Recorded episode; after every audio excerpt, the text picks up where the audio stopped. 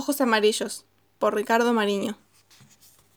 Capítulo 1 Ahora que sí me decidí a escribir esta historia, quiero comenzar por la noche en el que el chico se despertó con la sensación de que unos ojos lo miraban mientras él dormía. Luchando contra su propio miedo, alargó la mano y buscó a tientas el interruptor del velador. La luz lo obligó a mantener los ojos semicerrados hasta acostumbrarse a la claridad. De pronto le pareció que algo se desplazaba en la ventana. Esa impresión le arrancó un grito y lo hizo sentarse en la cama. En situaciones así no le salían gritos potentes. El miedo parecía obturarle la garganta y solo emitía una especie de aullido angustioso. Por lo demás, su madre estaba en una habitación suficientemente apartada como para no escucharlo. Se quedó parado sin saber qué hacer. Las dos opciones lo atemorizaban por igual quedarse allí o caminar hasta el cuarto de su madre, atravesando el largo pasillo que unía las dos habitaciones. Era una sensación desagradable, porque todavía no había salido completamente del sueño. Entre ese estado de confusión, las piernas que no le respondían del todo y el terror que sentía, no podía pensar. En su mente se mezclaba la sensación de la pesadilla con lo que creía haber visto en la ventana. Era bastante común que tuviera miedo de noche, y cuando estaba tan asustado, solo lograba calmarse yendo al lado de su madre. Su padre estaba de viaje desde, desde hacía diez días. Hacer el trayecto hasta la habitación de sus padres le daba miedo, pero no hacerlo era peor.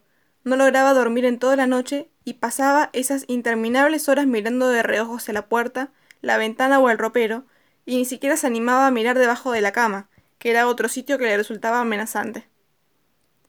Como en otras oportunidades, salió de su habitación caminando lentamente, esta vez casi retrocediendo, sin quitar los ojos de la ventana, porque la pesadilla de esta noche se relacionaba con una mirada, una mirada de ojos extraños. Salió del cuarto con la sensación de que lo estaban mirando. Caminó en puntas de pie por el pasillo, en busca de la llave de luz que estaba en el otro extremo. Para empeorar las cosas, la puerta de su cuarto emitió un débil chirrido y se cerró dejando el pasillo completamente oscuro. El chico permaneció contra la pared y en esa posición resolvió que debía caminar rápido hacia la habitación de su madre, pero luego de contar hasta diez. Para contar, cerró los ojos y, antes de llegar a ocho, no aguantó más y salió apresurado. De pronto fue tomado por los hombros. Los gritos, ahora sí, parecieron sacudir la casa. Capítulo 2 Sentados en la cocina, medio abrazados y temblando de frío de miedo, la madre y el chico parecían dos criaturas desamparadas. Iba para tu habitación a ver si estabas bien. Tuve una pesadilla horrible, le dijo la madre. ¿Qué pesadilla? quiso saber el chico. No, no quiero ni acordarme. ¿Y vos qué hacías ahí, Joaquín? Es que... iba al baño. ¿Con la luz apagada? Se me cerró la puerta. A Joaquín le costaba reconocer que durante las noches tenía miedo y no estaba dispuesto a admitir ante su madre las frecuentes pesadillas que convertían sus noches en una tortura.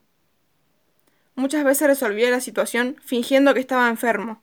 Llamaba a la madre y le decía que le dolía la garganta o la cabeza, y así lograba pasar un rato con ella. Durante ese tiempo, mientras la madre le preparaba un té y luego se quedaba con él sentado en su cama, el chico era feliz y se sentía seguro. Ese era uno de sus recursos contra el miedo, y el otro consistía en mantener el televisor encendido.